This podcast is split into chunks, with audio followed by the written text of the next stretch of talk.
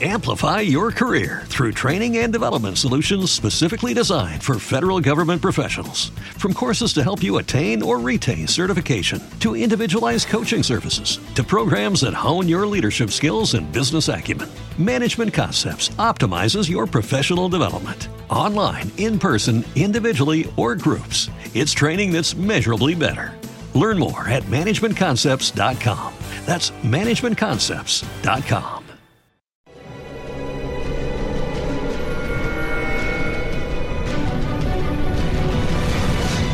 Yo documental.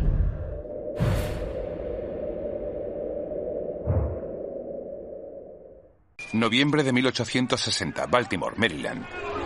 ¡Retira eso! Hubo una época en la historia de nuestro país en la que las elecciones presidenciales tenían un efecto divisorio en la población. En 1860 Baltimore tenía fama de ser un lugar donde podía haber revueltas en cualquier momento. ¡Eh! ¡Quítame las manos de encima! Era uno de esos momentos en los que había muchas cosas en ebullición a la vez. Así que cuando Abraham Lincoln fue elegido presidente, hizo que todo estallara. ¿Qué has dicho? ¡Repítelo! Cuando dejó su casa en Springfield para viajar en tren a Washington, D.C. para su investidura, siete estados del sur se habían separado de la Unión. Y aquello era solo el principio. El efecto dominó estaba a punto de empezar. Pensó que aquel viaje en tren sería una oportunidad para que la gente de Estados Unidos lo viera en persona, escuchara su voz, conociera sus ideas. En aquel momento esperaba que fuera posible rescatar a una nación que estaba al borde de la crisis.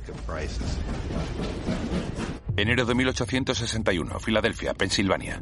Samuel Felton era el presidente de la línea de ferrocarril de Filadelfia, Wilmington y Baltimore. Y tenía motivos para preocuparse por lo que estaba pasando. Gran parte de su vía viajaba junto a la línea Mason-Dixon en Maryland. Así que si llegaba la guerra, el ferrocarril de Felton sería tremendamente importante. La mayor preocupación de Felton era que la línea se viera interrumpida si tenía que transportar a las tropas que fueran a luchar al sur. Escuchó rumores sobre una conspiración contra su ferrocarril con la intención concreta de evitar la investidura presidencial.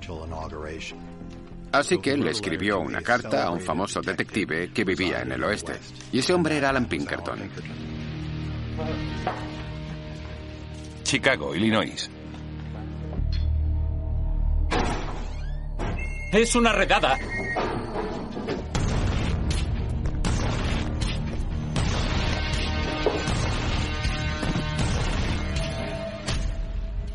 Alan Pinkerton era una persona difícil.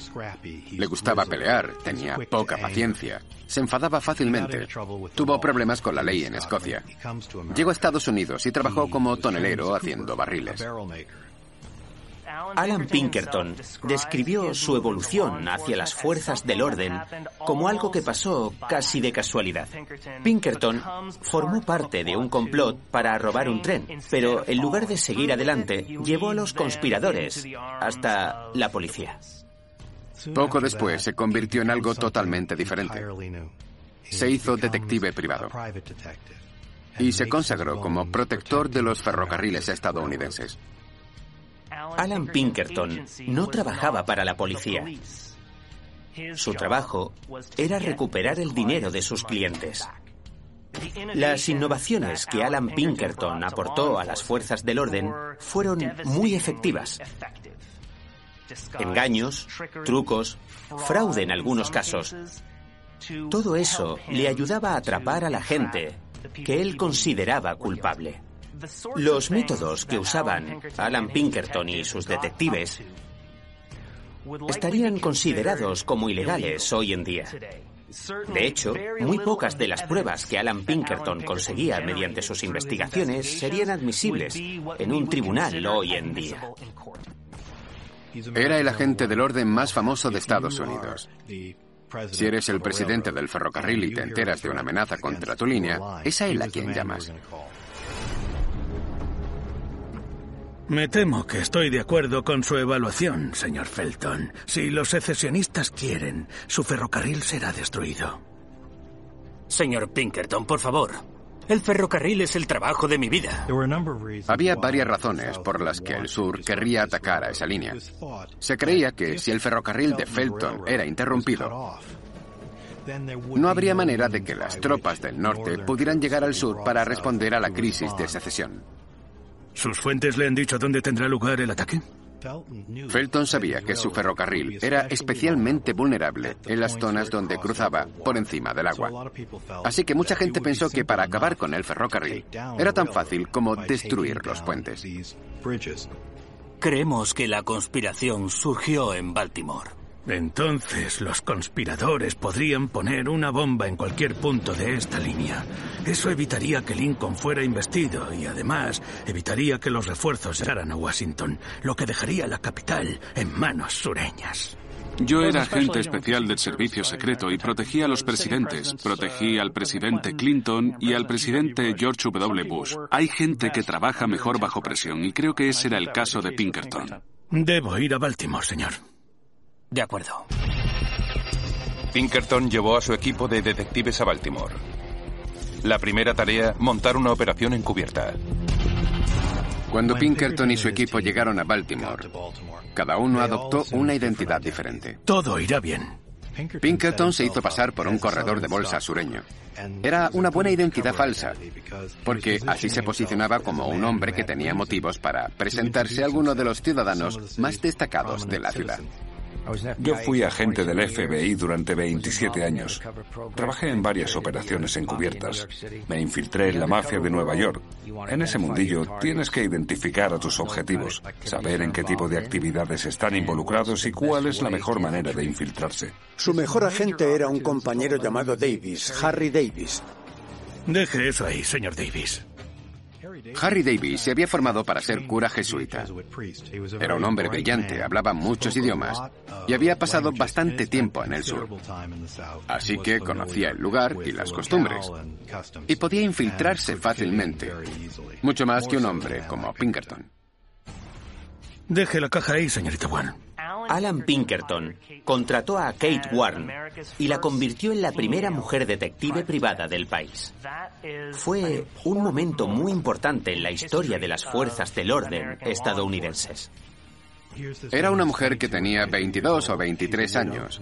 Era viuda y quería ser detective y hacer trabajos peligrosos junto a los detectives hombres sobre el terreno. Se le daba tan bien que Pinkerton la puso al frente de una agencia de mujeres detectives.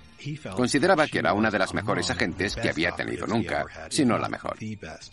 Las identidades falsas que les he dado deberían bastar para infiltrarse en los círculos rebeldes, pero recuerden, la investidura de Lincoln es dentro de seis semanas, así que no tenemos meses ni años para ganarnos la confianza de los secesionistas. Tendrán que trabajar rápido, sin levantar sospechas. Oirán a muchos fanfarrones por la ciudad, pero por experiencia les diré que perro ladrador, poco mordedor.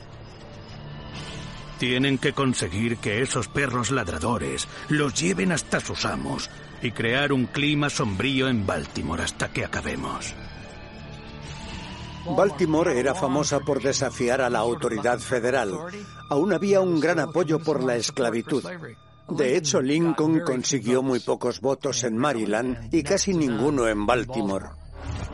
Hotel Barnum, Baltimore. El Hotel Barnum era una especie de punto de encuentro internacional famoso por su hospitalidad sureña.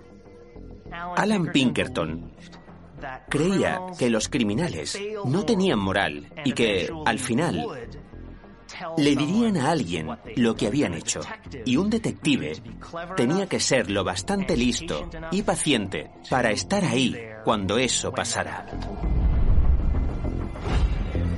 Y eso se hace frecuentando bares y tabernas donde suele ir esa gente. Y todos sabemos que el alcohol hace que hablen de más. Harry Davis se hizo pasar por un simpatizante de la causa sureña de Nueva Orleans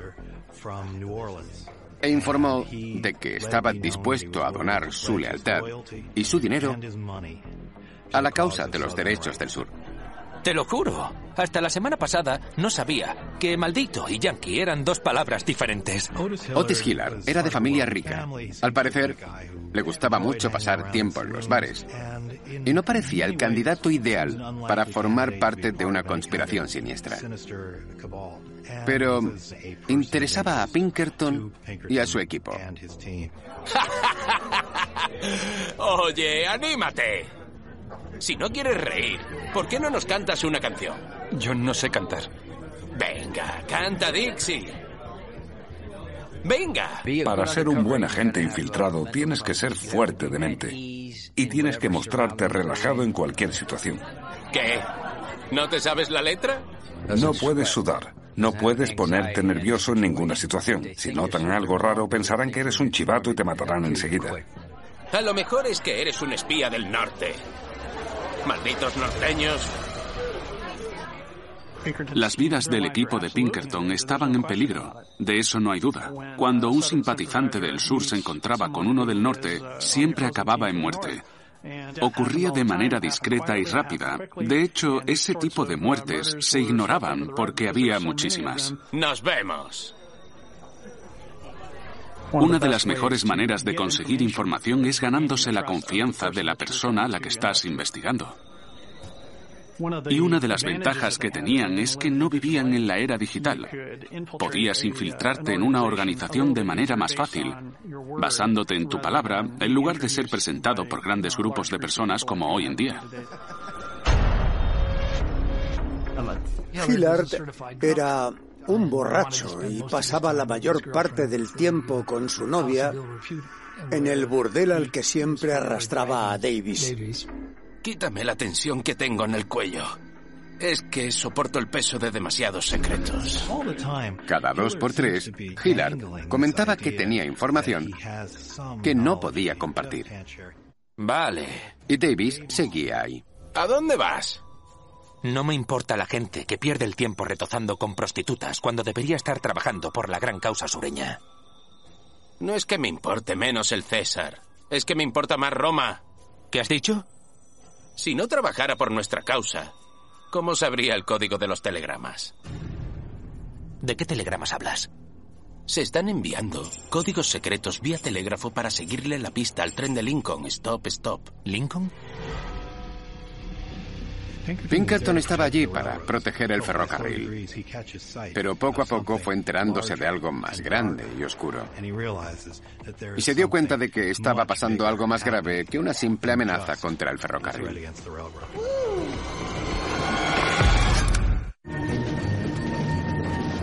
Febrero de 1861. En el largo periodo entre su elección y su investidura como presidente, Lincoln recibió muchísimas cartas de odio, amenazas en las que había auténtico veneno. Pero parece que Lincoln no se las tomaba demasiado en serio. Conforme el tren avanzaba por el país, iba parándose en las capitales estatales y otros lugares para que la gente lo viera, lo conociera más y tuviera una mejor idea de él. Organizaba una especie de cabina de saludos. Se colocaba en un lugar del hotel en el que se alojaba y la gente de la ciudad pasaba por allí y le estrechaba la mano. A veces las colas daban la vuelta a la manzana. Eso era lo que Lincoln quería, conocer a la gente. Era algo muy peligroso para Lincoln porque Washington, D.C. estaba llena de simpatizantes de la causa sureña. Así que, conforme llegaba a Washington, D.C., el peligro iba en aumento porque se acercaba a la gente que no quería que llegara a ser presidente de los Estados Unidos. Hoy en día no hay ninguna duda. Todos sabemos que es peligroso que el presidente de Estados Unidos camine entre una multitud. Pero al inicio de la presidencia de Lincoln, ese temor aún no existía.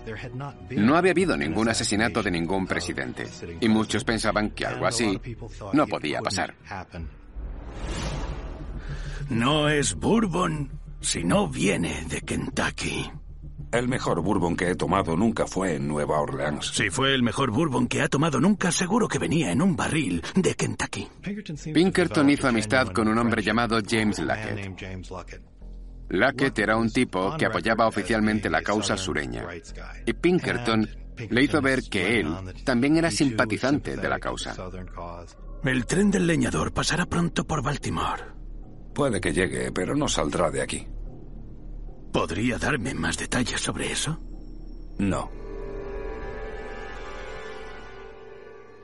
Tuvo que hacer un gesto dramático y sacó 25 dólares, una cantidad enorme de dinero. Esto es para la causa. Pero tenga cuidado al hablar. Si hay forasteros, podrían ser del norte. Aquello suavizó mucho las cosas con Lackett y le dijo que le presentaría al hombre que estaba al mando de todo. ¿Cómo está tan seguro de que Lincoln no llegará a Washington? Porque Lincoln va a ser asesinado. Su sangre se recorrerá las calles de Baltimore. Pinkerton creía que la amenaza era contra el ferrocarril. Cuando se dio cuenta de que era contra un hombre, toda la dinámica de la investigación cambió. Pasó de proteger un recurso a proteger a un hombre que además iba a ser presidente e iba a formar parte de la historia. Menudo escándalo con el presidente electo. Lo que no entiendo es cómo alguien puede votar por ese hombre. No puedo comprenderlo. La detective Kate Warren se hizo pasar por la señora Berly de Montgomery, Alabama. Y en el vestido llevaba un broche hecho con varias cintas, como el que llevaban las personas que estaban a favor del movimiento secesionista. Esperemos que la legislatura no sea demasiado lenta con el tema.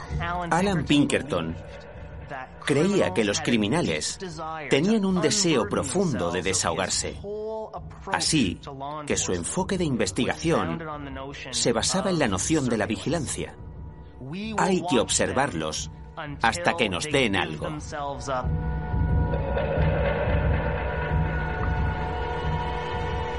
En el ámbito policial, la gente suele mirar a las agentes mujeres de manera diferente a como miran a los agentes hombres. La gente se fía mucho menos de un hombre y está más dispuesta a confiar en una mujer. Y eso es lo que ocurría con Kate, cosa que ella aprovechaba.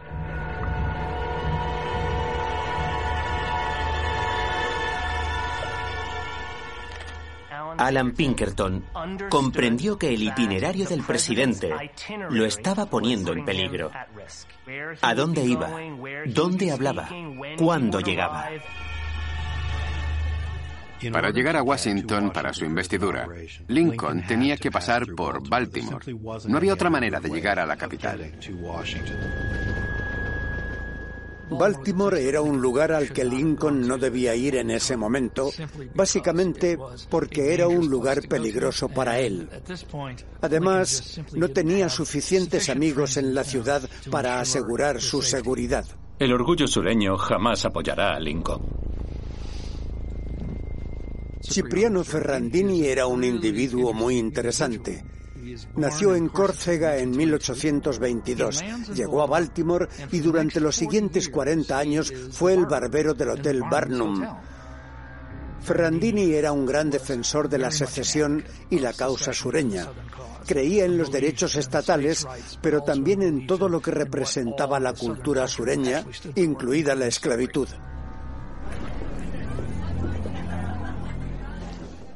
Ese es Ferrandini. Él supervisa al grupo de hombres de los que hablamos. Ferrandini parecía un hombre muy carismático y era capaz de movilizar a la gente por la causa solo con el poder de su personalidad y la elocuencia de sus palabras. Este es J.H. Hutchison. El señor Hutchison es el hombre que hizo el donativo.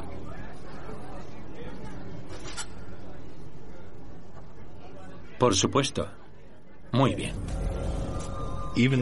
Aunque Ferrandini acababa de conocer a Pinkerton, sintió que podía confiar en él. Napoleón era el único obstáculo que impedía la auténtica independencia italiana, igual que Lincoln es el único obstáculo que impide la independencia sureña. Pero ahora que Lincoln ha sido elegido, ¿qué podemos hacer para evitar que sea ese obstáculo? Señor Hutchison, Lo único que necesita saber es que nuestro plan ya está en marcha y no puede fallar. Lo más importante es que el hombre jamás sea investido. Lincoln no saldrá de Baltimore con vida. Lincoln debe morir. Y así será.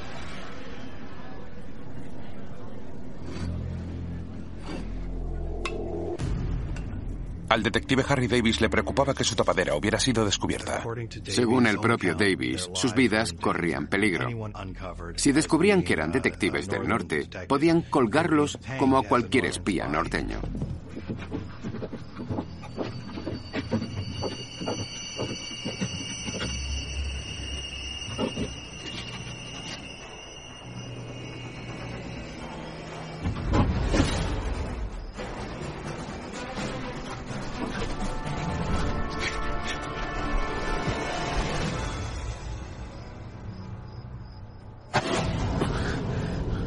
Nos estamos quedando sin tiempo. ¿Qué tal va con Hillard? Habla de una reunión secreta. Sabe dónde van a elegir al asesino de Lincoln, pero no cuenta nada más. ¿Cuándo es esa reunión? No sé, dentro de una o dos noches. Dígale a Hillard que le lleve a esa reunión. Me preocupa que si lo fuerzo se descubra mi tapadera. Se acabaron los rodeos. La vida del señor Lincoln está en nuestras manos. Hillard estaba jugando a un tira y afloja con Davis. No dejaba de decir, sé más de lo que puedo decirte. Ojalá pudiera confiar en ti, pero no puedo. Y al final llegaron a un punto en el que fue necesario hacer algo dramático. Eh, me has tirado el whisky. Ahora tienes que comprarme otro. Yo derramé mi sangre por el sur y juro que lo volveré a hacer. Eres un tipo muy raro, ¿lo sabías?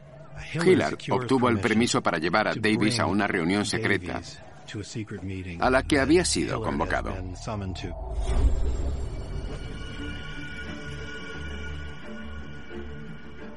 Levanta la mano. ¿Juras lealtad a la causa sureña? Lo juro. Uno de los pasos de la reunión era que Davis jurara lealtad como miembro del grupo. Al parecer era algo muy habitual en aquella época la formación de sociedades secretas y los juramentos. Tenemos un nuevo miembro. De acuerdo. Coged una papeleta y guardadla. Resultó que el objetivo de la reunión era elegir al hombre que asesinaría al presidente electo Lincoln.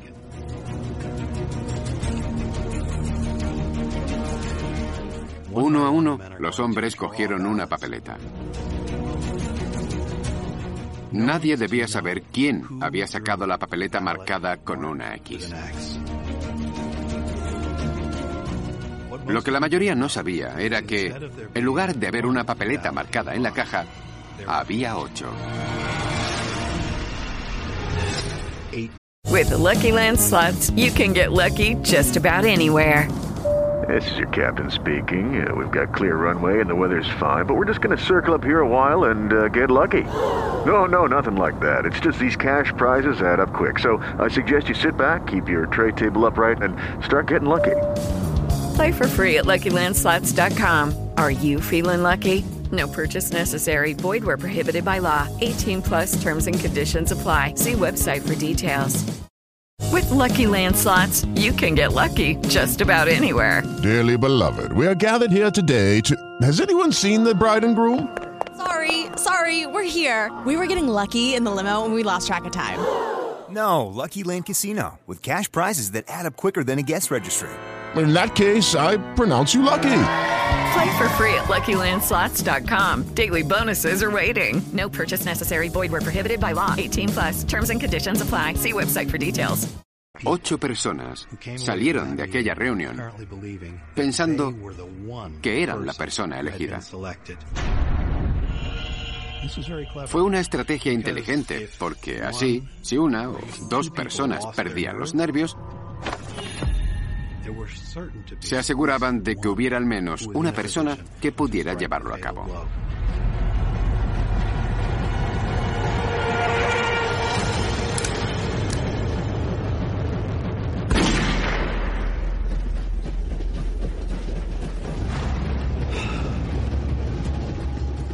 Pinkerton se despertaba pensando, tengo que proteger a ese hombre, tengo que salvarle la vida porque tiene que convertirse en presidente de Estados Unidos. Está bien. Debería dormir. Cuando Lincoln sea investido. Lincoln había estado atado a ese detallado itinerario. Si querías saber dónde estaba en un momento dado, solo tenías que mirar el periódico. El plan de Pinkerton era salirse de ese horario y adelantarlo. Los conspiradores daban por hecho que el presidente mantendría el itinerario publicado. Y Alan Pinkerton quería aprovechar ese elemento para hacer un cambio y así poner a salvo al presidente. El propio Pinkerton quedó con los consejeros de Lincoln en Filadelfia. ¿Cómo va a convencerlos de su plan? Les hablaré del complot e insistiré en que la única opción es ponerlo bajo mi protección personal inmediatamente. ¿Y si no lo aceptan? Lincoln suele ignorar las amenazas contra él.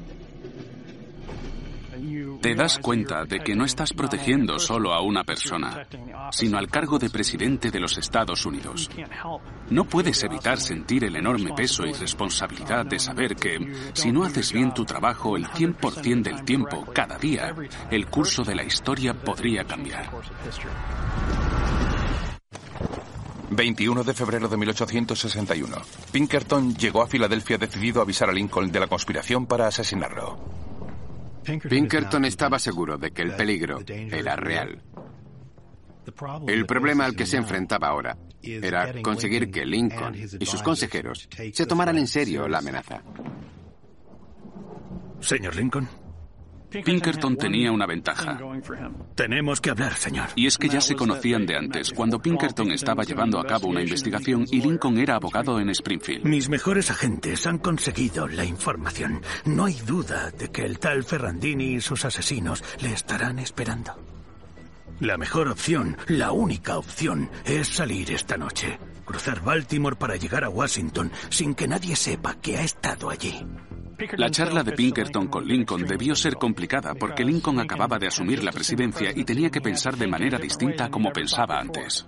Si podían conseguir que Lincoln cruzara la ciudad antes de que los conspiradores estuvieran en posición, cuando estos estuvieran listos según la hora de llegada del tren, Lincoln ya estaría sano y salvo en Washington. No puedo irme esta noche. Tengo que asistir a una ceremonia de izado de bandera por la mañana y a la Asamblea Legislativa de Harrisburg por la tarde. Pero, señor Lincoln, si me permite. Permití cumplir con esos compromisos. Aunque eso implique mi muerte. El problema es que el propio Lincoln no era muy fan de la seguridad.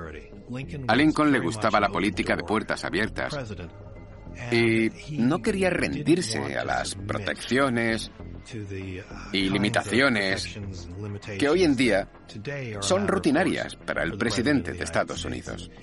Sabía que había amenazas contra él, sabía que había peligros, pero no quería encerrarse en una caja de hierro, porque así le sería imposible gobernar. Pero iré con usted, señor Pinkerton, mañana por la noche. Gracias, señor. Era una concesión, pero no era lo que Pinkerton esperaba. Ahora, Pinkerton tenía que pensar en un nuevo plan para que Lincoln cruzara Baltimore de manera segura. Pero tenía menos tiempo para trabajar en él. Se pasó toda la noche despierto ideando el nuevo plan. Y por suerte, como llevaba años trabajando como detective del ferrocarril, tenía los conocimientos y contactos necesarios para sacarlo adelante. Mientras yo llevo a Lincoln por la línea PW, usted se ocupará de lo que hablamos. Entendido. Es la hora.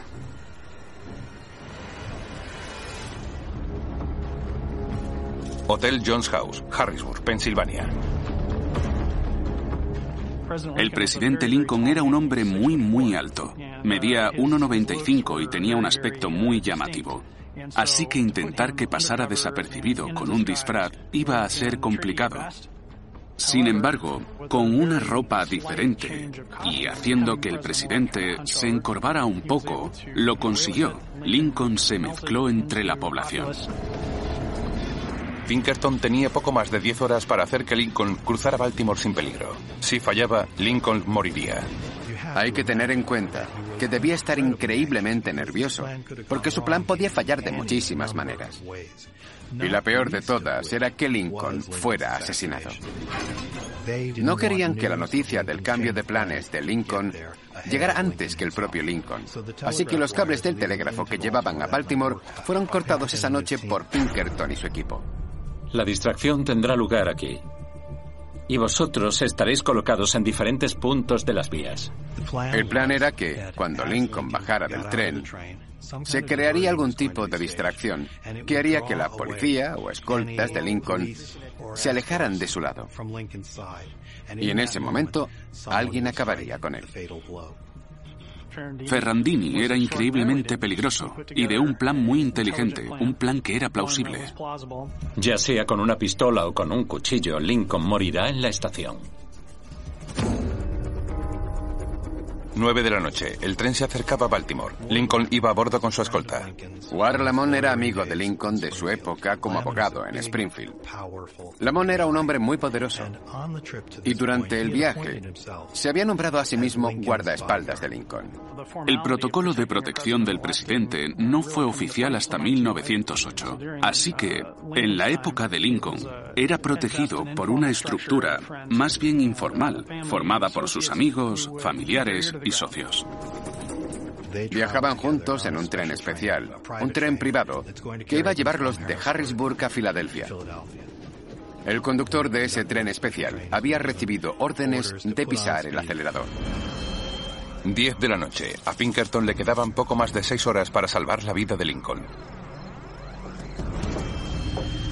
Pero en Filadelfia, su plan se topó con una dificultad inesperada. Señor Lincoln, llega con una hora de adelanto. No podía llegar a la estación antes de tiempo, porque entonces Lincoln tendría que esperar allí a que saliera el tren. No ha sido usted el que ha desviado el resto de trenes, señor. Es normal que hayamos llegado antes. Una de las muchas preocupaciones que tenía Pinkerton aquella noche era que si alguien se daba cuenta de que Lincoln no estaba donde debía estar, los conspiradores de Baltimore serían informados. Y entonces la situación de Lincoln sería aún peor que antes. Caballeros, tenemos que irnos. En Baltimore, los conspiradores tenían un plan para matar a Lincoln en su viaje hacia la investidura. Alan Pinkerton era el único que podía impedirlo. Pinkerton era un agente del orden que creía en el sueño americano. Así que la idea de una conspiración para asesinar al presidente electo de Estados Unidos le parecía terrible. Seguramente vio esa oportunidad de salvarle la vida al presidente casi como una señal divina.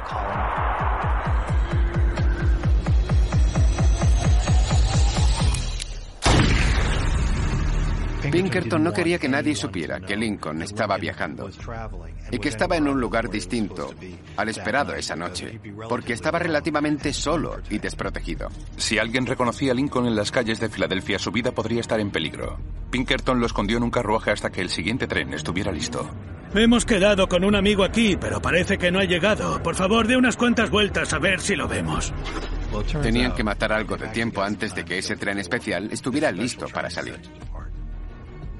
Tenían que salir de la estación, así que se montaron en un carruaje y recorrieron las calles de la ciudad sin rumbo fijo. Fue una decisión improvisada que tuvo que tomar Pinkerton para asegurar la seguridad del presidente. ¿Este plan suyo es seguro? Mientras la señora Warren haga su parte, estaremos seguros. Disculpe, señor.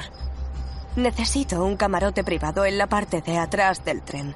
Verá, mi hermano es inválido, bendito sea, y necesita su propio espacio para poder descansar. Parte del plan de Pinkerton requería que Lincoln viajara en un tren de pasajeros normal, en un coche cama, que iba de Filadelfia a Baltimore. Sé que no suelen reservar los camarotes, pero le estaría eternamente agradecida si me hiciera ese favor. Por supuesto, señorita. Ahí fue cuando Kate Warren tuvo su momento de gloria. Tenía que encontrar una manera de conseguir un camarote privado para que Lincoln no tuviera que sentarse junto a un desconocido. Que Dios le bendiga.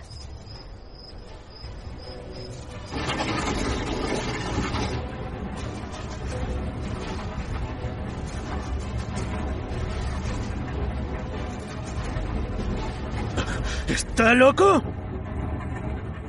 Si el señor Lincoln es un objetivo, debería poder defenderse al menos. Si alguien tiene que luchar, lucharemos todos menos el señor Lincoln. Pinkerton pensaba que Lamont era un payaso. Lo consideraba un inútil y de hecho en sus informes dijo que era muy incompetente. With the Lucky Land slots, you can get lucky just about anywhere.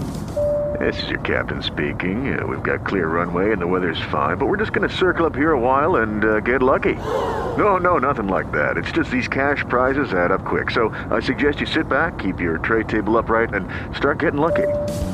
Play for free at LuckyLandSlots.com. Are you feeling lucky? No purchase necessary. Void where prohibited by law. 18 plus terms and conditions apply. See website for details.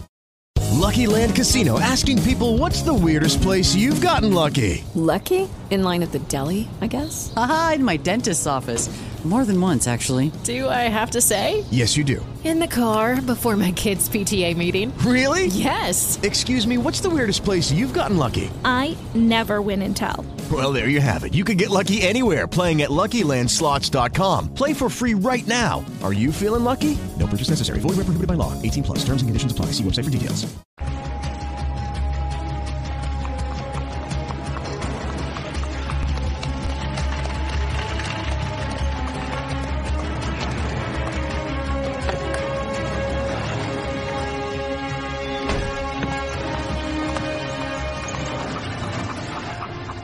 Mi querido hermano. ¿Todo en orden? Sí, por aquí.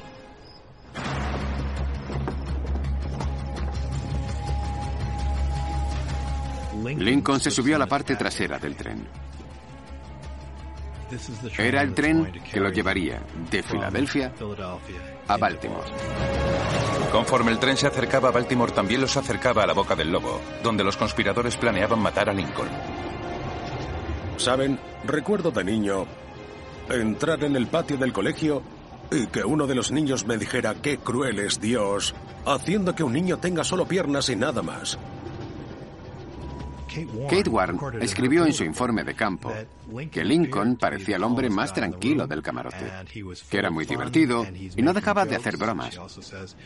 También dijo que era tan alto que no le cabían las piernas en el asiento. No había suficiente espacio. Estación President Street, Baltimore. 3.30 de la mañana. Pinkerton tenía menos de una hora para conseguir que Lincoln cruzara la ciudad sin peligro. Kate Warren se bajó en Baltimore. Es la hora. El presidente electo de Estados Unidos no podía llegar a Washington junto a una mujer que no fuera su esposa. Adiós, señor Lincoln. Adiós. Gracias, señorita Warren. Buena suerte. La línea de ferrocarril no llegaba a la ciudad, así que lo que hacían era separar el coche cama de la locomotora, engancharlo a un grupo de caballos y llevarlo por el centro de la ciudad hasta la siguiente estación de tren, donde se enganchaba otra locomotora, y así poder continuar el viaje. Los conspiradores estarían esperando a Lincoln en la estación. El plan de Pinkerton se basaba en poder llevarlo a través de la ciudad antes de que estuvieran listos.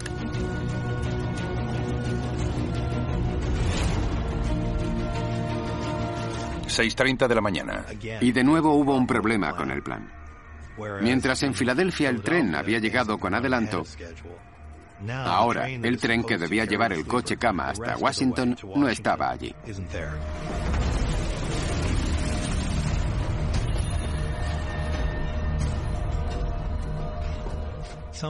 Alguien iba a darse cuenta de que Abraham Lincoln estaba en ese tren. Somos presas fáciles.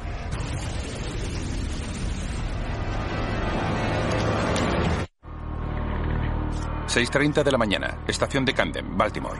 Al amanecer, Pinkerton sabía que cada segundo que pasaba hacía que los asesinos estuvieran más cerca de Lincoln. Si no salían pronto, Lincoln moriría. Debió ser un momento increíblemente tenso para Alan Pinkerton, que había basado todo su plan en que ese tren estuviera allí para sacar a Lincoln de la ciudad sin peligro. Al parecer el plan era que un grupo de asesinos armados con cuchillos atacaran a Lincoln, pero también había rumores de pistolas. Aléjese de la ventana. Es mejor que se siente junto al señor Lamont. Debió ser aterrador porque Lincoln estaba rodeado. Pinkerton había hecho todo lo que estaba en su mano. Ya no tenía ningún control aparte de lanzarse él mismo a la línea de fuego. 6.45 de la mañana. Se oían muchos ruidos metálicos y repiqueteos fuera del vagón, y también algunas personas silbando la canción de Dixie.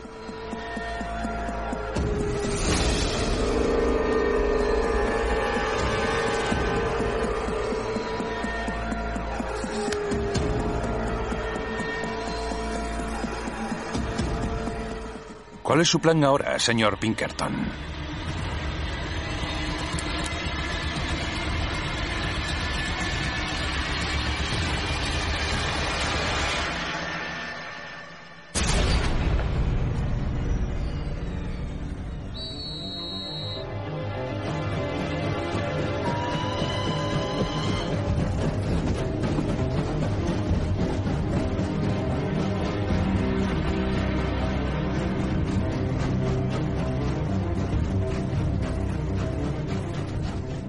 Las memorias de Pinkerton apenas se habla de lo que le pasó por la mente cuando escuchó ese silbato y el tren se puso en marcha. Pero supongo que fue porque al parecer se libraron por los pelos. Por fin, Pinkerton, Lamont y Lincoln salieron de Baltimore rumbo a Washington, D.C. Aunque el tren se puso en marcha y el presidente estaba fuera de peligro inminente, Pinkerton no respiró aliviado hasta que no llegaron a Washington, D.C. Washington, D.C. Pinkerton llevaba varios días sin dormir bajo muchísimo estrés. Y por fin estaba a punto de acabar. Pensaba que lo había conseguido. Señor Lincoln. ¡Ah! ¡No! Es el congresista Washburn. No se puede culpar a Pinkerton. Lo único que sabía era que se había pasado la noche en vela intentando que nadie reconociera a Lincoln. Y de repente alguien fue directo hacia él. Lo siento muchísimo, señor.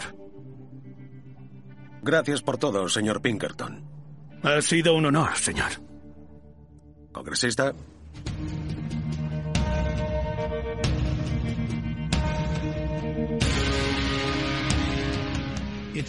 Es muy difícil saber qué hubiera pasado si Pinkerton no hubiera estado allí. Pero si Lincoln hubiera sido asesinado, no hay duda de que las cosas habrían sido muy diferentes. En aquella época había mucha gente muy importante en Estados Unidos que insistían en que se dejara a los estados del sur hacer lo que quisieran.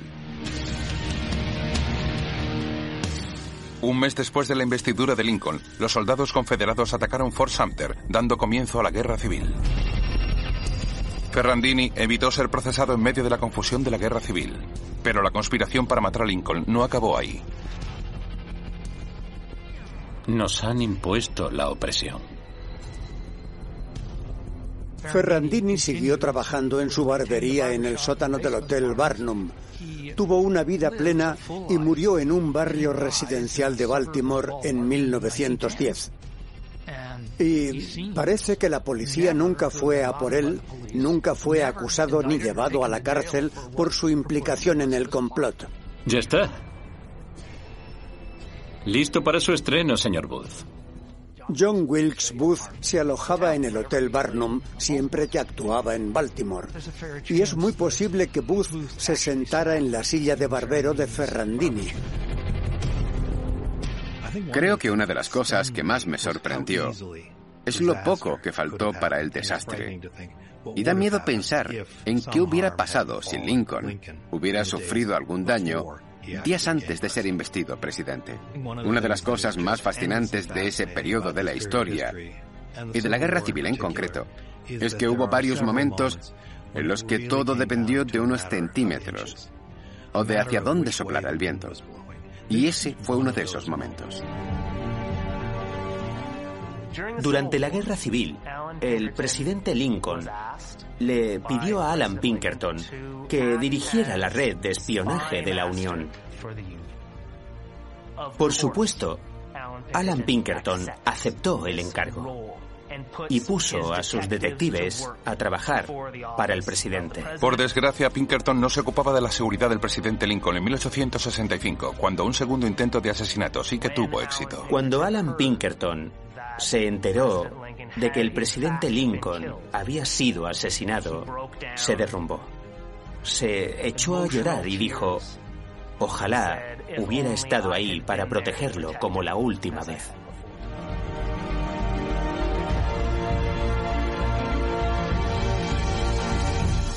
La agencia Pinkerton y sus detectives consiguieron fama de implacables. Y gran parte de esa fama, de esa determinación, de esa implacabilidad, venía del propio Pinkerton. Había cierta fuerza de convicción en su propio juicio que le permitía abrirse paso y llegar al centro de lo que fuera que estuviera pasando a su alrededor. Hoy en día, la reputación de la agencia Pinkerton está mancillada por su participación en la disolución de sindicatos, en la disolución de huelgas. Pero Alan Pinkerton no era eso. Su legado son las técnicas sofisticadas que hoy en día damos por hecho y que se basan en la búsqueda de las debilidades de una persona, ya sea en los negocios, en sus contactos, etc. No hay duda de que Pinkerton fue el precursor del servicio secreto. Fue uno de los primeros detectives en investigar una posible amenaza y acabar con esa amenaza contra un presidente electo. Pinkerton fue el hombre perfecto para el trabajo. Este programa contiene imágenes violentas que pueden herir la sensibilidad del espectador. A principios de siglo, la primera oleada sangrienta de la mafia italiana le echó el ojo Norteamérica. Los mafiosos eran despiadados. ¡Piensa en mi mujer! Crueles. Estáis todos detenidos. Un agente del orden, Joe Petrosino, estaba dispuesto a arriesgarlo todo. Dame un nombre. Para enfrentarse al mal y luchar por el corazón de Nueva York. Él era su propia brigada. Joe Petrosino no tenía miedo. Un detective brillante y valiente que inició una cruzada contra una epidemia brutal de crímenes. Si no paramos a esos tipos ahora, acabarán con la ciudad. Pero el mundo era muy peligroso. ¡Muerto! With the Lucky Land slots, you can get lucky just about anywhere. This is your captain speaking. Uh, we've got clear runway and the weather's fine, but we're just going to circle up here a while and uh, get lucky. No, no, nothing like that. It's just these cash prizes add up quick. So I suggest you sit back, keep your tray table upright, and start getting lucky. Play for free at LuckyLandSlots.com. Are you feeling lucky? No purchase necessary. Void where prohibited by law. 18 plus terms and conditions apply. See website for details. Judy was boring. Hello. Then Judy discovered ChumbaCasino.com. It's my little escape. Now Judy's the life of the party. Oh, baby, Mama's bringing home the bacon. Whoa, take it easy, Judy. The Chumba life is for everybody. So go to ChumbaCasino.com and play over 100 casino style games. Join today and play for free for your chance to redeem some serious prizes. ChumbaCasino.com. No purchase necessary. Void where prohibited by law. 18 plus terms and conditions apply. See website for details.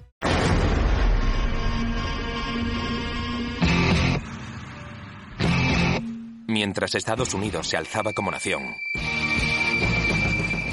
en las calles reinaba la violencia. Pero unas cuantas almas valientes se enfrentaron al peligro y lucharon para convertir el caos en justicia. Estas son las historias de los agentes del orden estadounidenses. American Lawmen. Abril de 1903. Little Italy, Nueva York. Joe Petrosino fue el primer detective italiano, en Nueva York. Lo describían como un hombre frío, que sacaba más dientes que los dentistas. Tuvo las agallas de salir a hacer lo que tenía que hacer. Y no puedes hacerlo si sigues siempre las normas. Quiero que tú y todos los que son como tú os larguéis de mi ciudad. Llegó a Estados Unidos como la mayoría de italianos en busca de una vida mejor.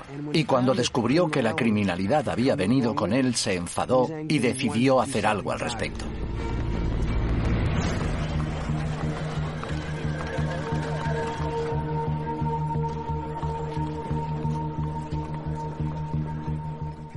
A principios de siglo hubo una oleada masiva de inmigrantes italianos. Nueva York estaba convirtiéndose en una gran población italiana, casi tan grande como Nápoles. Nadie deja a su familia a no ser que esté realmente desesperado. Para ellos era muy importante llegar a un lugar donde si trabajabas duro podías vivir bien.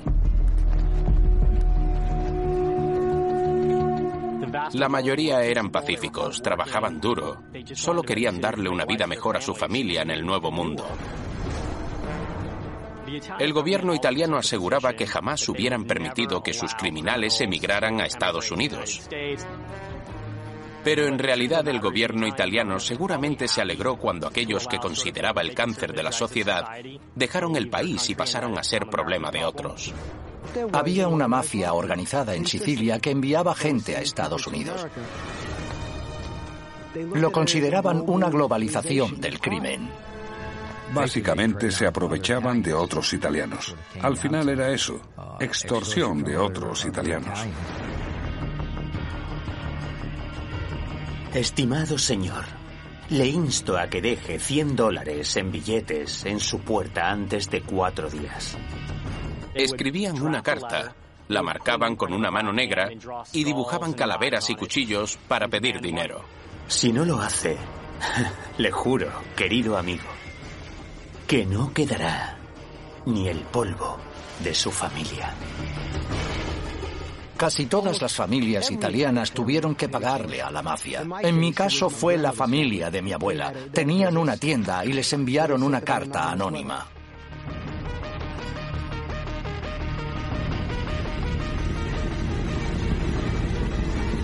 ¿Dónde está el dinero? ¿Dónde está el dinero? No tengo dinero. ¡Basta! no. ¡Deme el dinero! Abre la caja. Escuche.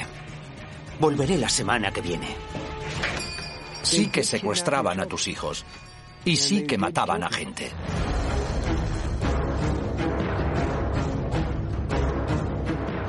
A principios de siglo, podías salir impune de un asesinato en el East Side si eras italiano, porque la policía estaba formada básicamente por irlandeses. Había muchas bandas criminales aprovechándose de otros italianos, sabiendo que no acudirían a la policía. La gente de Little Italy necesitaba un héroe. Necesitaba uno de los suyos en el Departamento de Policía de Nueva York. Joe sentía que toda la comunidad era su familia. Se autoproclamó el salvador que llegaría y salvaría a la comunidad italiana de lo que les estaba pasando. Joe Petrosino, desde su primer día como policía, fue un pionero. Un día cualquiera podías no reconocer a Joe Petrosino porque usaba disfraces para moverse entre la gente. Un día podía ser un mendigo o usar cualquier otro tipo de camuflaje.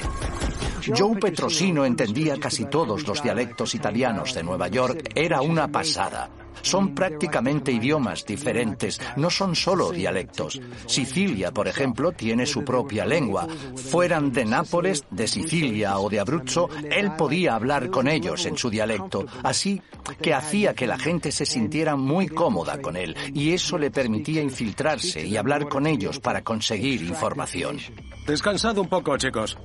Cuando quería infiltrarme entre los malos, solía ir a los sitios que frecuentaban para conocerlos. Cuando eres un agente encubierto, no puedes acercarte y decir, hola, soy Donny Brasco y quiero formar parte de tu banda. No funciona así. Tu objetivo es recopilar la mayor cantidad de información sobre su actividad ilegal.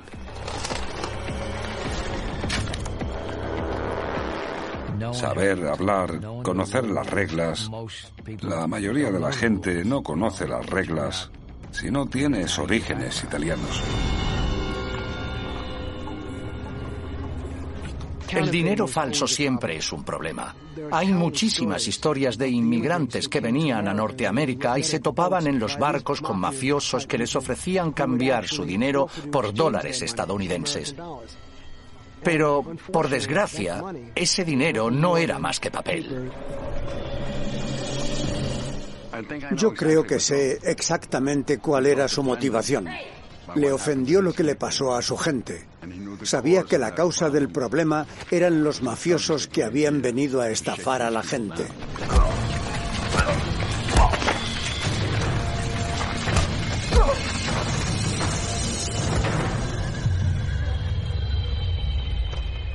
Tuvo la hatzpa, por usar el término judío, y las agallas para hacer para hacer lo que hizo. Yo creo que para Petrosino fue muy difícil hacerse cargo de la mafia, porque tuvo muchos problemas con el departamento de policía. No querían apoyarlo porque básicamente era el único italiano en la policía. No fui yo, fue Petrosino. La mayoría de aquellos mafiosos eran idiotas. ¿Petrosino? Sí. Pero había unos pocos que eran bastante listos. Esos eran los que sobrevivían. Venga, chicos, no es culpa mía. Ocúpate de él. Joe Petrosino sabía que la mafia siciliana tenía un contacto en Nueva York. Y ese contacto era la banda de Morello.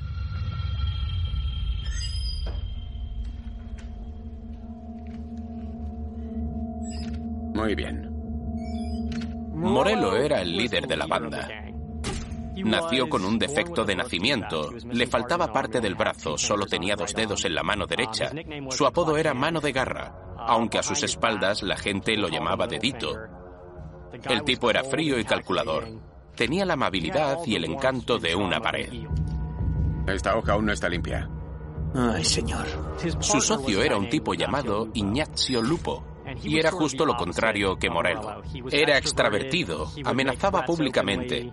Si mataba a alguien, se presentaba en el funeral y decía bien alto, otro cabrón que va al infierno. La banda de Morello estaba dispuesta a hacer lo que hiciera falta para mantener sus operaciones intactas. Vámonos.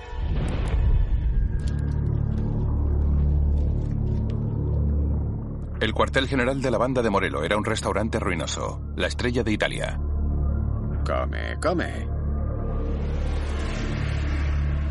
La banda de Morello pasaría a la historia como la primera prueba de la llegada de la mafia a Estados Unidos. Tú eres leal, ¿verdad? Pues claro. Tenían contactos hasta en la mafia de Sicilia. Eso los hacía diferentes. ¿Contamos contigo? Por supuesto. Vito Casioferro era probablemente el capo di tutti i capi de Sicilia en aquella época. Era el jefe de todos los jefes, era el titiritero que movía todos los hilos. Y vino a Nueva York. ¿Qué tal el negocio? Bueno, podría ir mejor. Ya.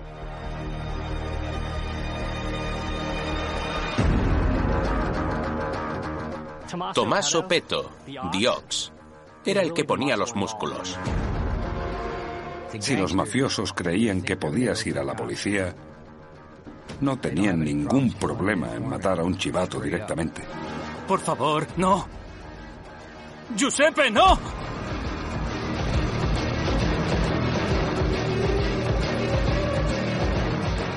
Piensa en mi mujer. En mi hijo. Silencio. Ese es tu problema. A punto de morir y sigues hablando.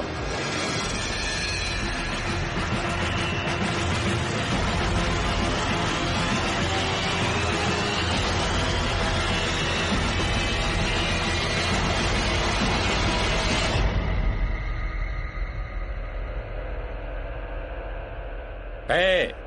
Traed el barril. Mostraron un nivel de crueldad nunca visto, ni siquiera en Nueva York. La banda de Morello quería que todos supieran que controlaban Little Italy. Así que lo anunciaban.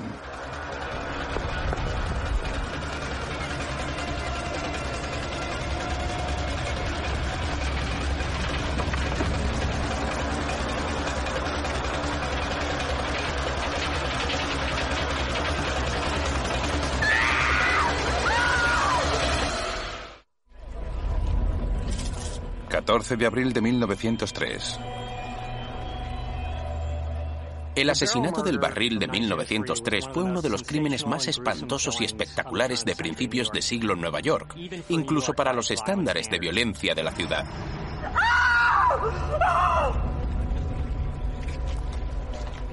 El cuerpo estaba doblado por la mitad, la cabeza estaba casi decapitada y tenía 18 puñaladas en el cuello y el cuerpo.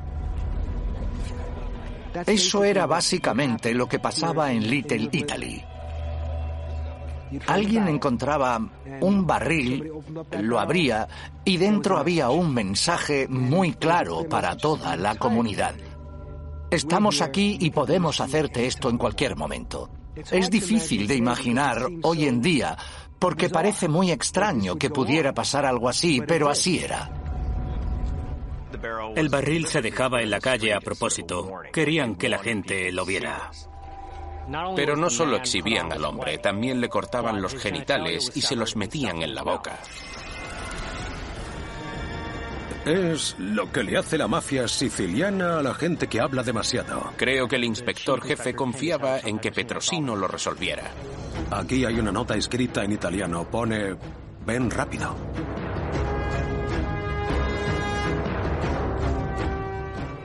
Dentro del barril había serrín, colillas de puros y cigarrillos y también una W y una T grabadas en la parte de fuera del barril, que correspondían a Wallace y Thompson. Eran confiteros y suministraban dulces y azúcar a muchos bares del East Side. La estrella de Italia.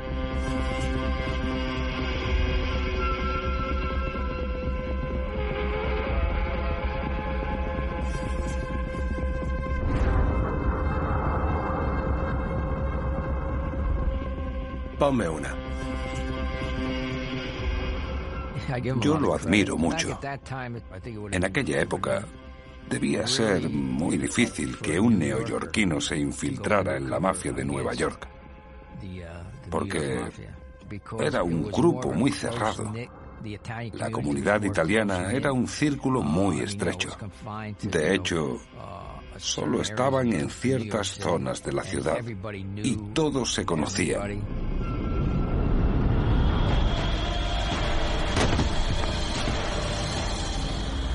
Encontró el mismo serrín y el mismo tipo de puros.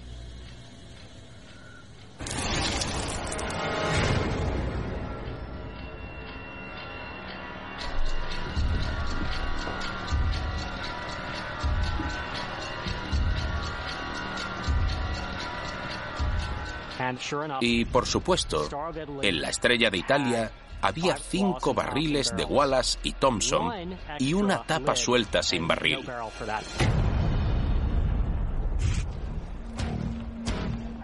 Petrosino estaba decidido a llevar a la banda de Morelo ante la justicia por el brutal asesinato del barril.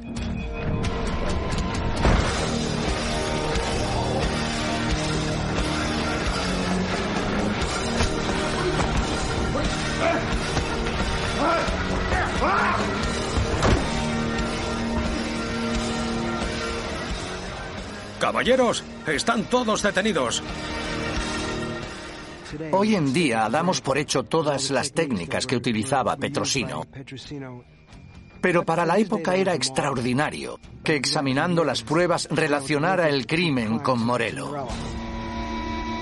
Petrosino sabía que Morello era culpable, pero para demostrarlo tenía que confirmar la identidad del cuerpo del barril.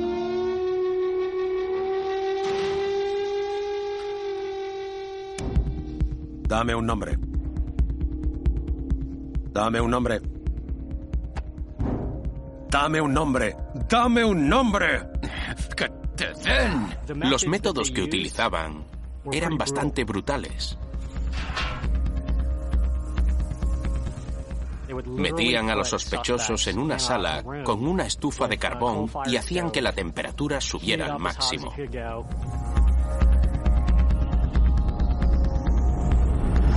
¿No vas a hablar? No te diré nada, cerdo. Era implacable. Y cuando le decepcionaban era aún más implacable.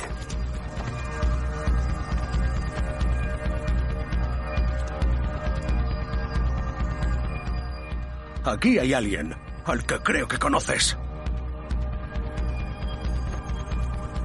¿Lo reconoces? No. Tu amigo huele bastante mal, ¿eh? Creo que necesita un médico. Fuiste tú. Sé que fuiste tú. La banda de Morello resistió todos los interrogatorios. Petrosino pidió a los tribunales que retuvieran a la banda de Morello mientras él buscaba más pruebas. El juez fijó una fianza sin precedentes. La banda de Morello envió a sus miembros a la comunidad para recaudar, entre comillas, donativos. Pagaron la fianza en efectivo y fueron liberados. Petrosino recibió un chivatazo anónimo diciéndole que interrogara a un ladronzuelo que estaba en la cárcel. 19 de abril de 1903. Cárcel de Saint-Saëns. Apenas tres meses antes, Giuseppe de Primo estaba pasando dinero falso. Estaba al margen de la banda de Morello. ¿Quién es este? ¿Quién es quién? ¿Quién es ese? Es mi cuñado. Benedetto Madonia. Parece enfermo. No está enfermo. ¿Está bien? Tu cuñado está muerto. De Primo aseguró que su parte del negocio de falsificación eran unos 20 mil dólares y que la banda de Morello lo había traicionado y le había dejado en Sing Sing pudriéndose. Así que le pidió a su cuñado que fuera a pedir su parte. Siento su pérdida, señora Madonia.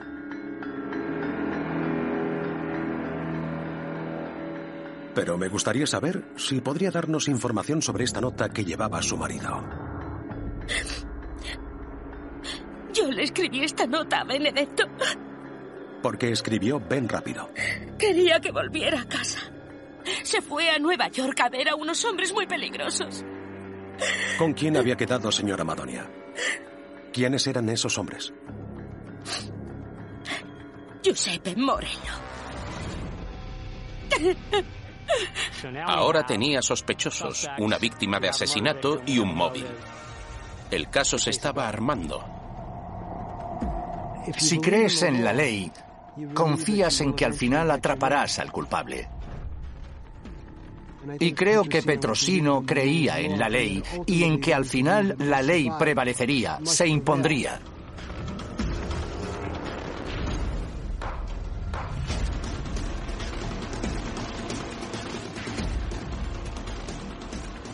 La familia Morello jamás le haría daño a Benedetto. Eran amigos.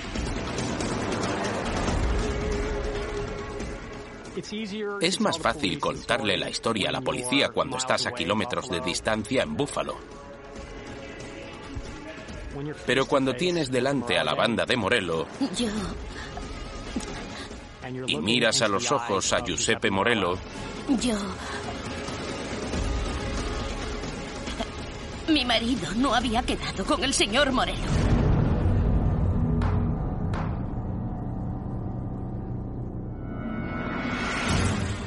El juicio fracasó, aunque era bastante evidente que Morello era culpable.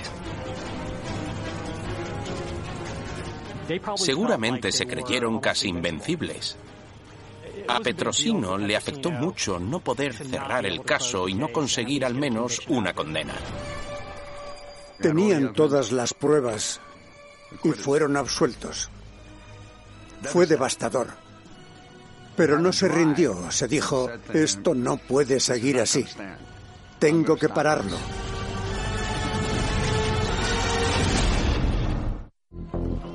Enero de 1905, Little Italy, Nueva York. Después de evitar la condena por el asesinato del barril, la banda de Morello pasó a la ofensiva. Pese al trabajo de Petrosino, el crimen en Little Italy creció con fuerza. Lupo y Morello eran constantemente arrestados y liberados. Así que la comunidad italiana del Lower East Side los consideraban casi semidioses. La banda de Morello se volvió menos visible y hasta intentaron legitimar sus negocios. Formaron una asociación cooperativa, un fondo de inversión inmobiliaria. Era básicamente un esquema Ponzi, jamás iban a devolverles el dinero a sus inversores. Los mafiosos de la época de Petrosino eran despiadados, malvados, codiciosos, igual que los mafiosos de mi época, pero con una gran diferencia. En nuestra época pudimos romper el ciclo de corrupción. Él no pudo. Mafiosos, criminales, competidores,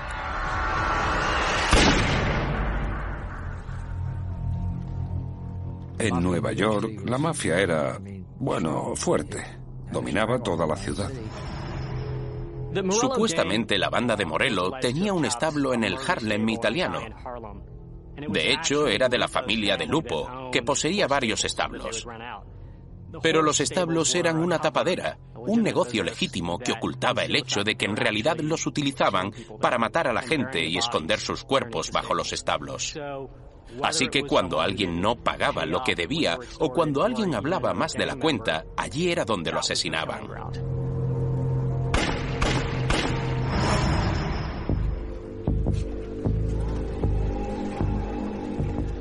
Joe Petrosino sabía que había que hacer algo extraordinario al respecto. Tenía problemas para ir de encubierto porque todo el mundo lo reconocía. Su apellido se parece mucho a la traducción italiana de perejil. With the Lucky Land slots, you can get lucky just about anywhere. This is your captain speaking. Uh, we've got clear runway and the weather's fine, but we're just going to circle up here a while and uh, get lucky. No, no, nothing like that. It's just these cash prizes add up quick. So I suggest you sit back, keep your tray table upright, and start getting lucky. Play for free at LuckyLandSlots.com. Are you feeling lucky? No purchase necessary. Void where prohibited by law. 18 plus terms and conditions apply. See website for details. Perejil, compren perejil. Era una señal para los criminales. Petrosino estaba en la zona, así que cuidado. Petrosino estaba más decidido que nunca a liberar a Little Italy del control de la mafia. Creo que su primer pensamiento debió ser, necesito mi propia banda de policías italianos de paisano porque me superan en número y estos tipos no dejan de saltarse la ley. Petrosino convenció al comisario general de policía de que le dejara crear su brigada italiana secreta. Creo que Joe era un hombre muy, muy inteligente y su inteligencia le dijo que debía hacer algo diferente a lo que había hecho la policía en Nueva York para solucionar el problema. Así que cogió el problema, lo examinó e ideó una solución. Giuseppe Morello y la banda de Morello. Extorsión, falsificación, asesinato. Si no paramos a estos tipos ahora, acabarán con la ciudad. Todos sus hombres iban de paisano y se reunían en un piso en Waverly Place. No podemos parecer policías. A partir de ahora, nos esconderemos a plena vista. Tenemos que camuflarnos. Estos disfraces son nuestra mejor arma y nos ayudarán a meter a esos tipos en la cárcel. Él era el ejemplo a seguir. Él hizo el molde. Y todo lo que él hacía se lo enseñaba a los demás.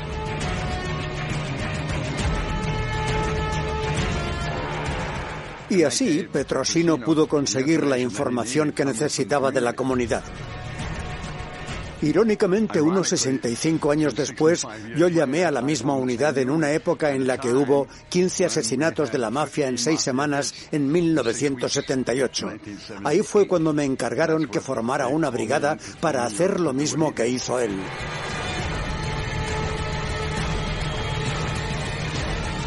Conoce a tu enemigo. Esa es la única forma de derrotar a tu enemigo, conociéndolo. Petrosino ya tenía un equipo, ahora necesitaba un arma. En 1907 la consiguió, la ley de inmigración. La ley de inmigración se creó para ayudar a los agentes del orden a enviar a los inmigrantes que fueran criminales de vuelta a sus países de origen.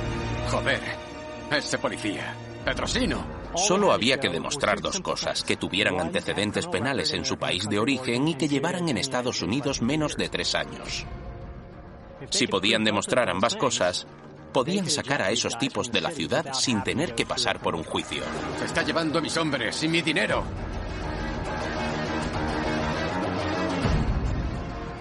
Quería acabar con toda la organización.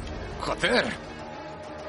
Aunque no puedas cortarle la cabeza a la serpiente, puedes limitar mucho sus operaciones si le quitas a sus soldados rasos. Mira esto. Cada vez hay menos. Y algunas veces, él mismo metió a algún miembro de la banda en un barco, lo llevó hasta el muelle y le dijo, no vuelvas. Cuenta la leyenda que hizo justamente eso con Don Vito Casioferro.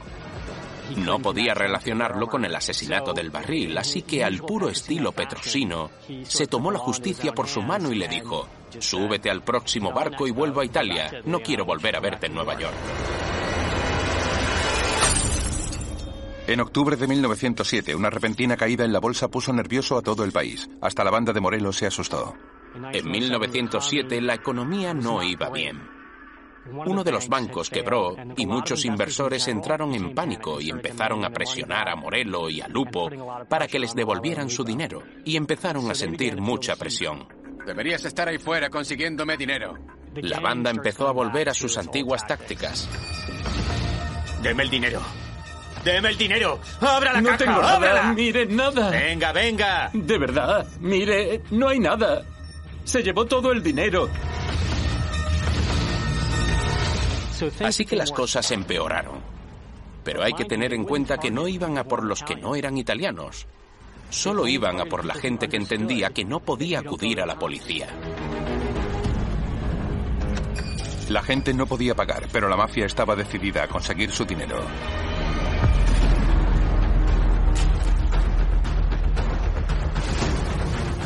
Y desataron una despiadada campaña de terror.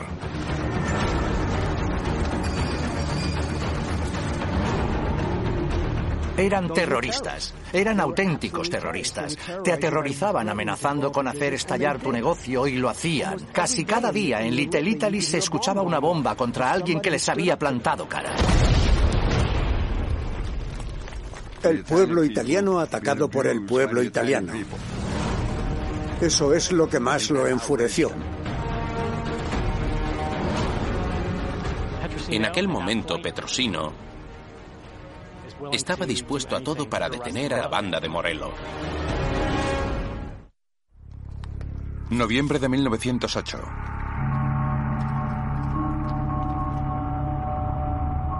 Más de 200.000 italianos habían llegado a Nueva York en busca de una vida mejor, pero su Little Italy se había convertido en una zona de guerra.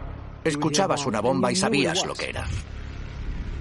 Alguien se había negado a pagarle a la mafia y habían hecho estallar su negocio. Y era muy común. Porque era fácil hacer esas bombas. No eran sofisticadas, eran básicamente tubos de dinamita. La dinamita se usaba originalmente en los proyectos de construcción. Era muy fácil robarla y además si combinamos eso con el hecho de que la mayoría de los obreros que trabajaban en esos proyectos eran inmigrantes italianos, pues tienes un suministro estable de algo que puedes usar para amenazar a alguien a gran escala. Petrosino contraatacó yendo por las fábricas de bombas de Morelo.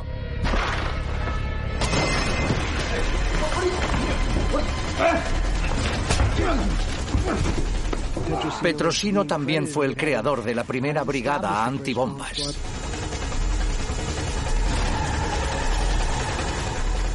Pensó que si podían rastrear los componentes hasta la fuente donde se habían comprado, de qué mina procedían, tal vez podrían coger a los sospechosos. A nadie se le había ocurrido antes.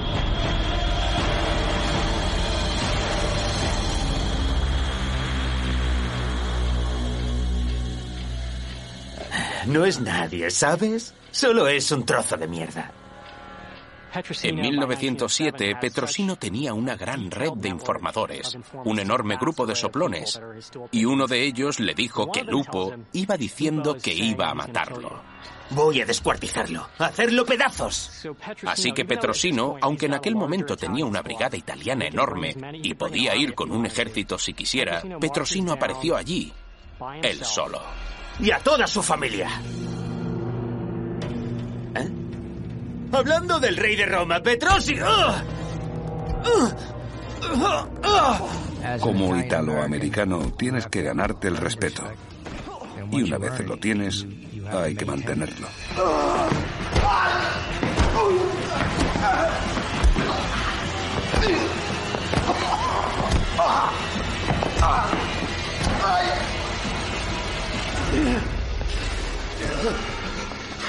No olvidemos que Lupo estaba considerado como un semidios. Todo el East Side le tenía mucho miedo.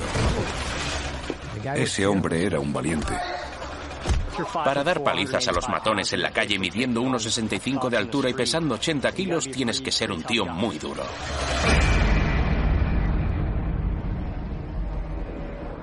¿Le tienes miedo a este tío?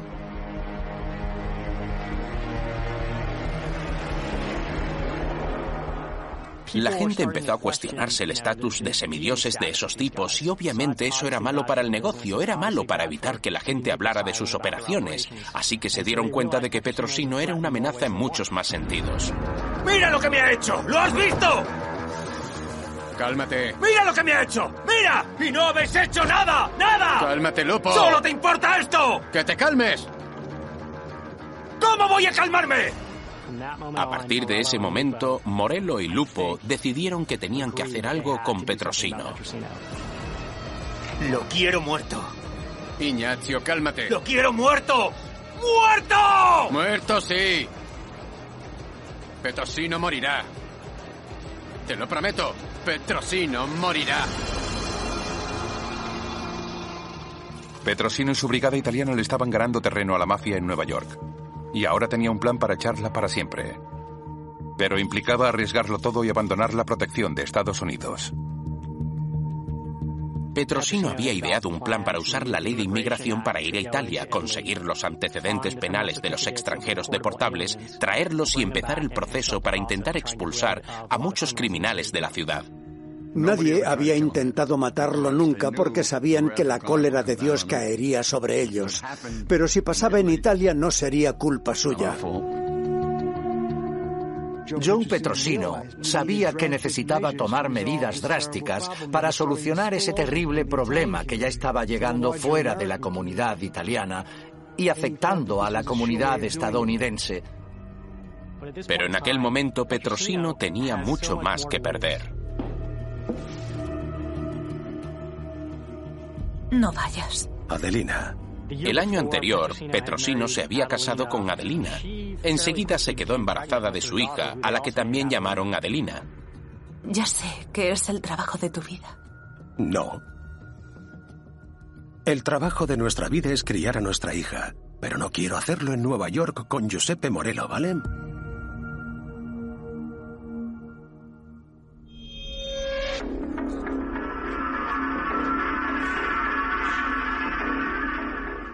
Es fácil luchar contra la mafia cuando eres un hombre soltero y la única vida que pones en riesgo es la tuya. Estaba empecinado en completar su misión. Y sabía que iba a ser peligrosa.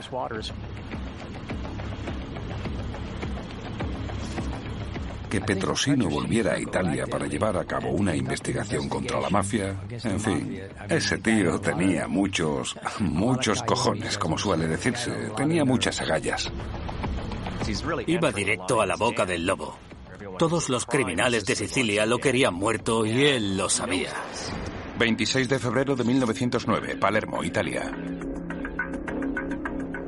Petrosino necesitaba encontrar los informes que demostraban que habían sido condenados por un crimen o un delito grave en Italia. Después los emparejaría con los criminales inmigrantes que conocía y así podría meterlos en un barco y enviarlos de vuelta. Para evitar ser descubierto por la mafia siciliana, la misión en solitario de Petrosino en Italia se mantuvo en secreto. En la mayoría de mis operaciones encubiertas trabajé solo. Como suele decirse, muchos cocineros estropean el caldo. No quería que otra persona la fastidiara y acabara muerto. Y alguien tenía que fastidiarla mejor yo mismo. La prensa de Nueva York sospechaba que estaba pasando algo y en un momento dado el comisionado hizo una declaración oficial diciendo que Petrosino estaba enfermo. Cuando un reportero del New York Times acorraló a Bingham, el comisario general le dijo, podría estar camino de Europa ahora mismo, yo qué sé. Petrosino viaja a Italia para luchar contra la mano negra. El gobierno italiano promete cooperar. Así que ahora todo el mundo lo sabía. Él no sabía que la prensa lo sabía, pero en Italia todo el mundo sabía que estaba allí. El gran plan de Petrosino implicaría la muerte de la mafia norteamericana. Así que la mafia tenía que frenar a Petrosino. Yo creo que Morello estuvo involucrado. Lupo también.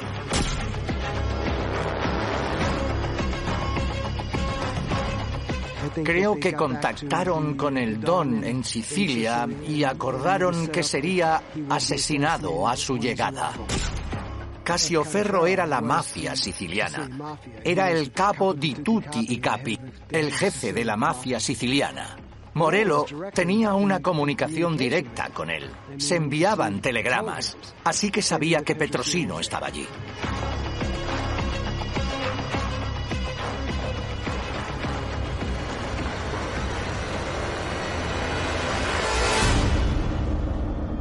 Ese bastardo de Petrosino debe morir. ¿Entendido? No quiero errores. Esa era la manera de Casioferro de asegurarse la lealtad de sus socios en Nueva York, acabar con su mayor némesis.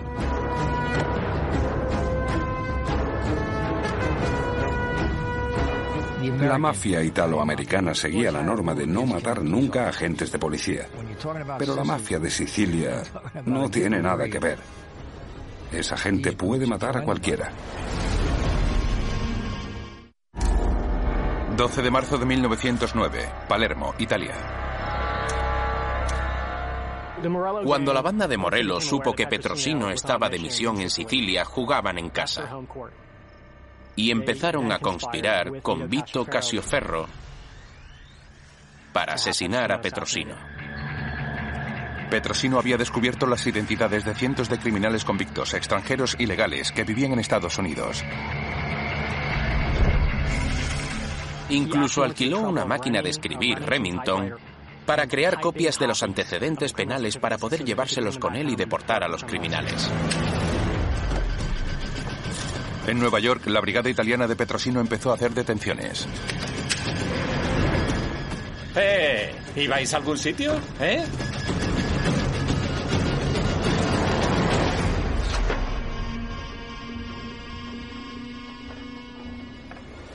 Pronto Petrosino podría volver con su mujer y su hija a una Nueva York más segura. Seguramente la parte más dura de su trabajo era no estar cerca de su familia. Al día siguiente iba a embarcarse en un barco de vapor de vuelta a Nueva York. Y entonces su plan se topó con un problema. Alguien se puso en contacto con él y le dijo, tengo información sobre don Vito Casioferro. Puede que le ayude en su misión. Y él confió en ese informador.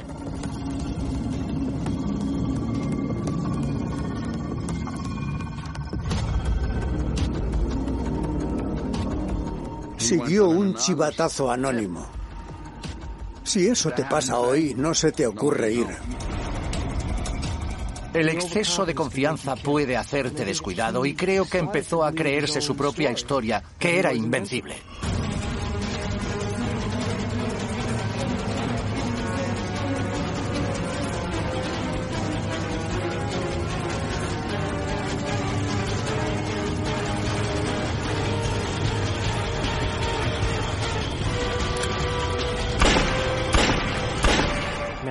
Cuatro disparos.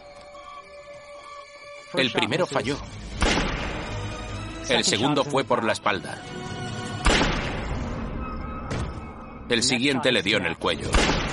Y el último disparo fue el golpe de gracia. Le dispararon en la cabeza. Esto es de parte de Nueva York.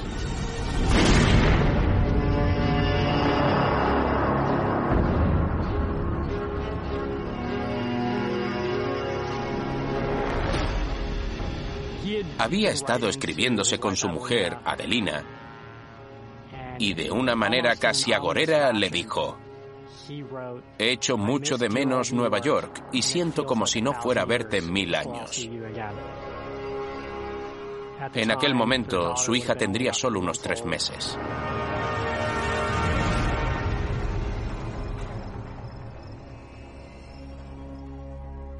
Cuando la noticia llegó a Nueva York, fue una gran tragedia.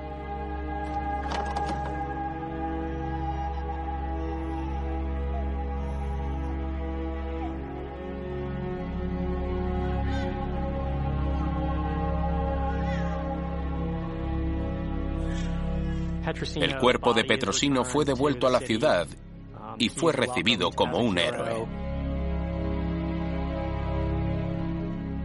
Toda la comunidad de Little Italy estaba de luto. Su funeral fue en la antigua catedral de San Patricio, en el corazón de Little Italy. Fue uno de los mayores cortejos fúnebres de la ciudad de Nueva York. Más de 200.000 personas acudieron a la procesión. Imagínense, yo he ido a cortejos fúnebres de policías asesinados y puede haber 20.000 personas, pero allí fueron 200.000. Eso es una pasada. Hasta Teddy Roosevelt hizo una declaración y dijo, Petrosino era un gran hombre que no conocía el miedo. Es una gran pérdida que será muy llorada.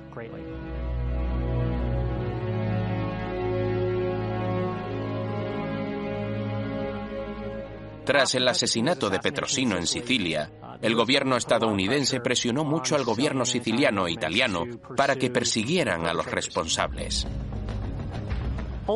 Al final, después del asesinato de Petrosino, Lupo y Morello fueron detenidos por falsificación y por fin fueron condenados. Morello cumplió condena hasta 1920. Salió de la cárcel y acabó asesinado en otra guerra de la mafia ese mismo año. Lupo también cumplió su condena y acabó pasando toda su vida en la cárcel por falsificación. El comisario general de la policía de Palermo estaba convencido de que Vito Casioferro estuvo involucrado y de que podía haber sido el titiritero que movió los hilos y quiso llevarlo a juicio. Pero al final, después de varios meses, curiosamente le pidieron que dimitiera. El caso de asesinato contra Casioferro se desmoronó y Casioferro se fue de rositas.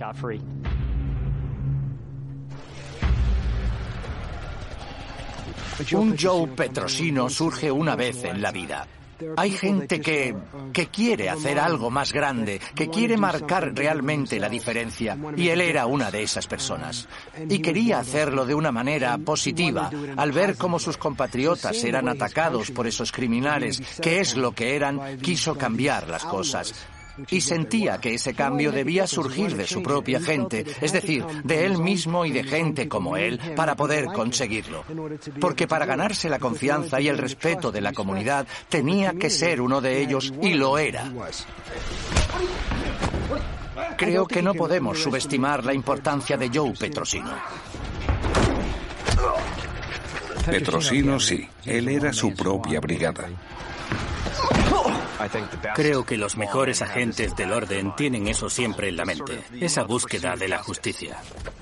Es más que un héroe para la comunidad italiana, es un héroe para todo el departamento de policía porque les enseñó el camino. No solo hay que ser un tío duro y un agente de policía, también tienes que ser inteligente. El sacrificio de Petrosino ha tenido un efecto positivo y duradero en los cuerpos policiales de Estados Unidos y en las comunidades a las que sirven. Es verdad que Joe fue el primer detective italiano en un departamento de policía de Estados Unidos, lo sabemos, pero después ha habido muchos otros que siguieron sus pasos. Muchos italoamericanos entraron en el departamento de policía, no solo en Nueva York, sino en todo el país. Fue tan importante que sigue siendo recordado hoy en día. Y a lo grande. Hace poco le dedicaron un parque a una manzana de donde vivía, el Parque Petrosino, y el Departamento de Policía celebra una ceremonia anual en su honor. Creo que uno de sus mayores legados fue demostrar lo que un inmigrante podía llegar a ser. Y su último legado fue demostrar que siempre sería leal a su país, Estados Unidos. Y en su caso, pasó de ser un inmigrante italiano a un héroe estadounidense.